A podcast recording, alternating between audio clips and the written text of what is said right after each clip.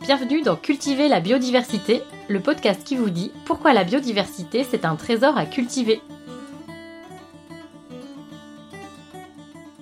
Cultiver la biodiversité, épisode spécial de la mutagénèse. Bienvenue dans ce nouvel épisode spécial de Cultiver la biodiversité. On vous l'a dit, on prévoit des épisodes spéciaux pour vous parler soit d'événements qui vont bientôt avoir lieu, pour des occasions particulières comme Noël par exemple, ce qu'on a déjà fait, mais aussi pour rectifier ou préciser certaines choses qu'on a dit dans nos épisodes précédents. Eh bien aujourd'hui, c'est ce qu'on va faire grâce à nos collègues d'InfoGM.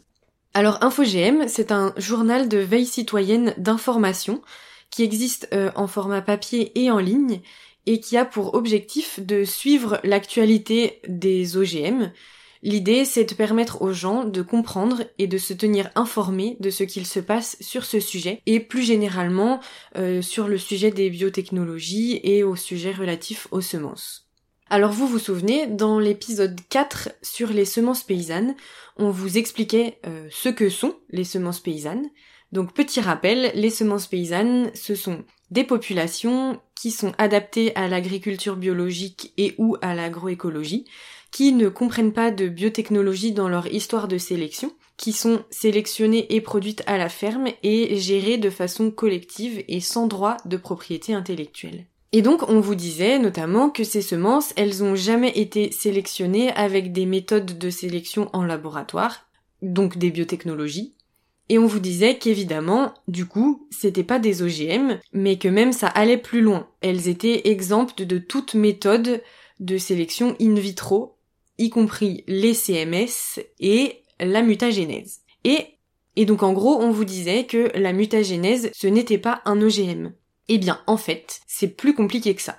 Alors d'abord, qu'est-ce que c'est que la mutagénèse Alors là encore, un grand merci au journal InfoGM pour leurs articles très clairs sur lesquels je me suis beaucoup appuyée pour vous apporter cette définition de la mutagénèse. Donc ce terme de mutagénèse, il regroupe plusieurs techniques mais toutes ont l'objectif d'introduire volontairement des mutations génétiques chez un organisme vivant. On dénombre trois techniques, trois catégories de mutagénèse. Donc pour vous expliquer ça, on va imaginer qu'un sélectionneur veut créer euh, une nouvelle variété au hasard résistante à un herbicide par exemple. Et donc il a trois possibilités pour obtenir cette variété avec la méthode de la mutagénèse. Donc la première technique, c'est qu'il peut utiliser la mutagénèse, ce qu'on appelle aléatoire. Donc pour faire ça, euh, notre sélectionneur ou sélectionneuse va exposer des cellules végétales à soit des rayons,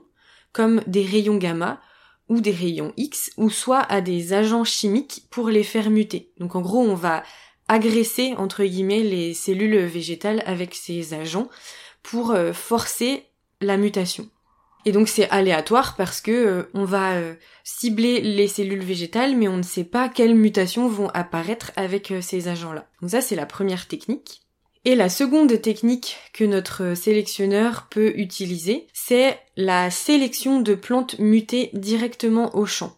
Donc la seconde technique que notre sélectionneur peut utiliser, c'est le fait de sélectionner des plantes mutées directement au champ, c'est-à-dire qu'il va repérer des plantes qui euh, ont une caractéristique spécifique au champ.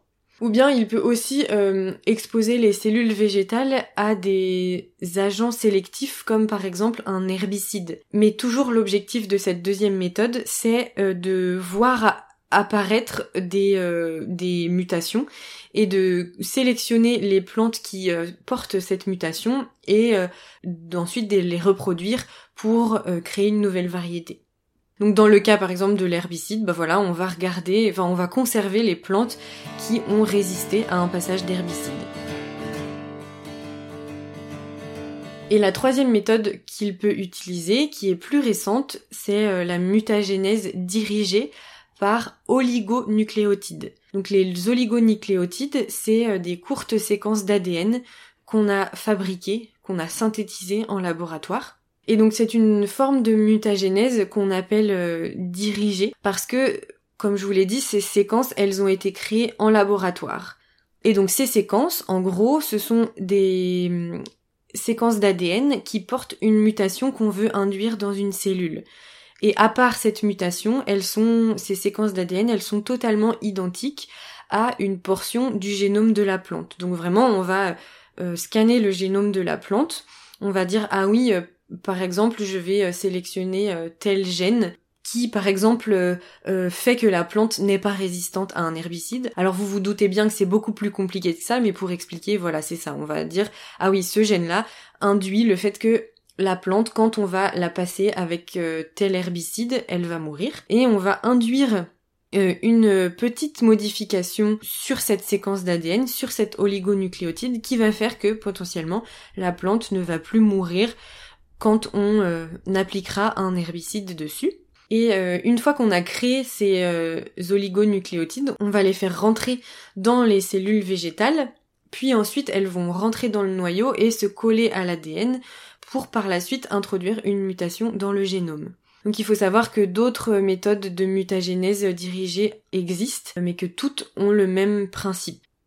Donc ce qu'il faut retenir, c'est que les plantes mutées sont des organismes dont le matériel génétique a été modifié d'une manière qui ne s'effectue pas naturellement par multiplication ou par recombinaison naturelle. Parce que ce qu'on entend souvent, c'est oui, mais la mutagénèse, au final, c'est euh, des mutations qui auraient pu euh, survenir dans la nature. Mais la différence, là, avec une mutation qui apparaît dans la nature, c'est euh, que on va induire cette euh, délibérément cette mutation et ensuite on va faire en sorte que la plante qui a subi cette mutation dans son génome, elle va être conservée. Parce qu'en fait, dans la nature, il y a des mutations, mais aussi il y a beaucoup de plantes qui ne vont pas survivre à cette mutation. Et donc elles vont être éliminées naturellement et la mutation va être éliminée naturellement. Mais effectivement, la mutation, c'est aussi un processus naturel où celles qui vont survivre à ce processus de mutation, elles vont apporter une nouvelle diversité. Mais là, vraiment la différence, c'est que c'est une mutation qui est induite par l'humain et qui est la plante qui résulte de cette mutation, si elle a une caractéristique intéressante, elle va être euh, reproduite en laboratoire, on va faire en sorte qu'elle survive et qu'elle soit multipliée. Donc en fait, la mutagénèse, elle est reconnue comme un OGM du point de vue de sa définition. Mais par contre, ce qui diffère, c'est que légalement, on a considéré que cette méthode de sélection ne devait pas être traitée comme un OGM d'un point de vue légal et que donc notamment les plantes qui sont issues de mutagénèse peuvent euh, être cultivées en France et en Europe et ça n'a pas besoin de faire l'objet d'un étiquetage. Donc concrètement, ça veut dire que en Europe, les variétés issues de cette méthode de sélection peuvent être inscrites au catalogue et commercialisées et mises en culture.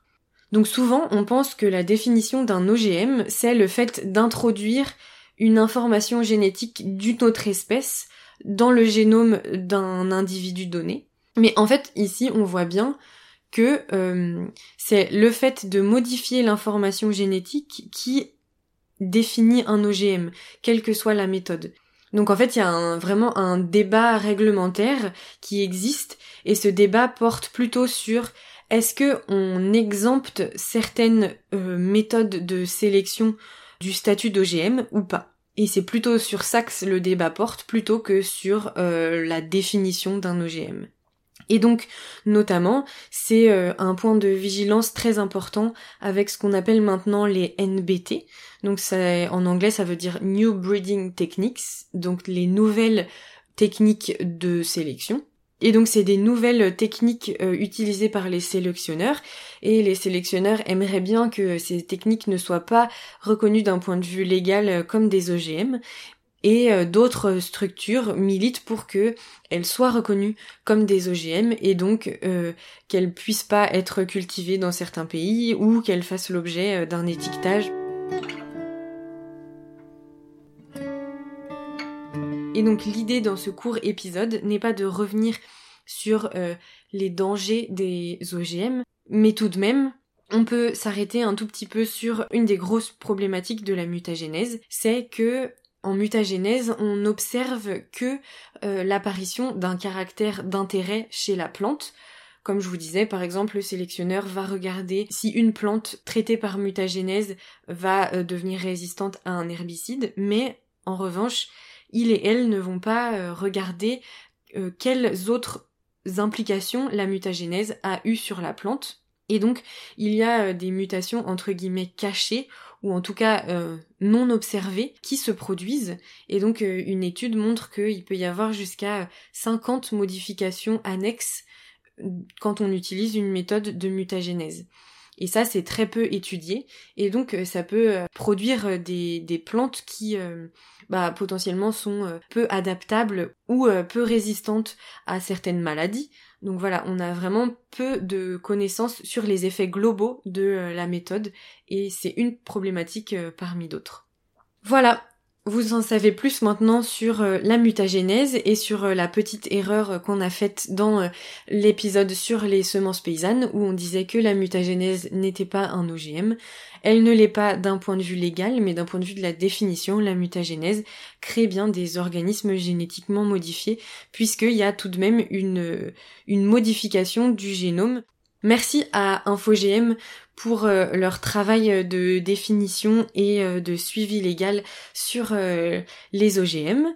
Je vous mets les liens dans la description pour en savoir plus et on se retrouve bientôt pour un nouvel épisode de Cultiver la biodiversité.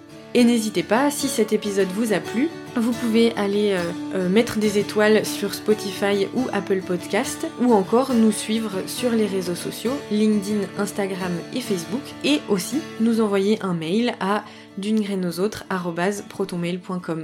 À bientôt